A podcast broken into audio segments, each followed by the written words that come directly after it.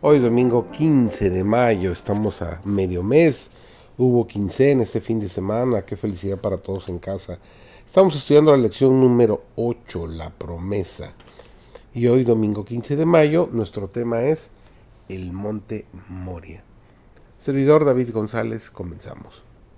Dios había llamado a Abraham para que fuese el padre de los fieles y su vida había de servir como ejemplo de fe para las generaciones futuras. Pero su fe no había sido perfecta. Había manifestado desconfianza para con Dios al ocultar el hecho de que Sara era su esposa y también al casarse con Agar. Para que pudiera alcanzar la norma más alta, Dios le sometió a otra prueba, la mayor que se haya impuesto jamás a hombre alguno. En una visión nocturna se le ordenó ir a la tierra de Moria por ofrecer allí a su hijo en holocausto en un monte que se le indicaría. Cuando Abraham recibió esta orden, había llegado a los 120 años.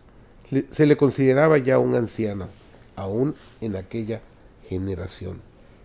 Antes había sido fuerte para arrostrar penurias y peligros, pero ya se había desvanecido el ardor de su juventud.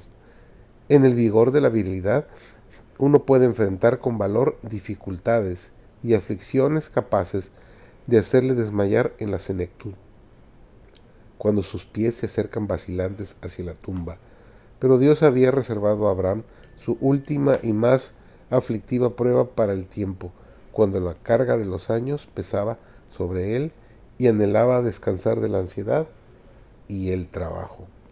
Cuando el pecado ha adormecido las percepciones morales, el malhechor no descierne los defectos de su carácter ni se da cuenta de la enormidad del mal que ha cometido, y a menos que se rinda al poder convincente del Espíritu Santo, permanecerá en una ceguera parcial con respecto a su pecado. Sus confesiones no son sinceras y fervorosas. El corazón humillado y contrito, doblegado por el arrepentimiento genuino, podrá apreciar un poco el amor de Dios y el costo del Calvario y de la misma manera como un hijo confiesa ante un padre amoroso, el que está verdaderamente arrepentido presentará todos sus pecados ante Dios.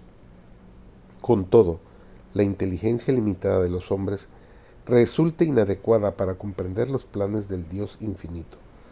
Nuestras investigaciones no nos harán descubrir jamás las profundidades de Dios. No debemos intentar con mano presuntuosa levantar el velo que encubre su majestad. El apóstol exclama, cuán incomprensibles son sus juicios e inescrutables sus caminos. Romanos 11, versículo 33. No obstante, podemos comprender lo bastante su modo de tratar con nosotros y los motivos que le hacen obrar como obra, para reconocer un amor y una misericordia infinitos unidos a un poder sin límites. Nuestro Padre Celestial dirige todas las cosas con sabiduría y justicia, y no debemos vivir descontentos ni desconfiados, sino inclinarnos en reverente sumisión. Él nos revelará sus designios en la medida en que su conocimiento sean para nuestro bien.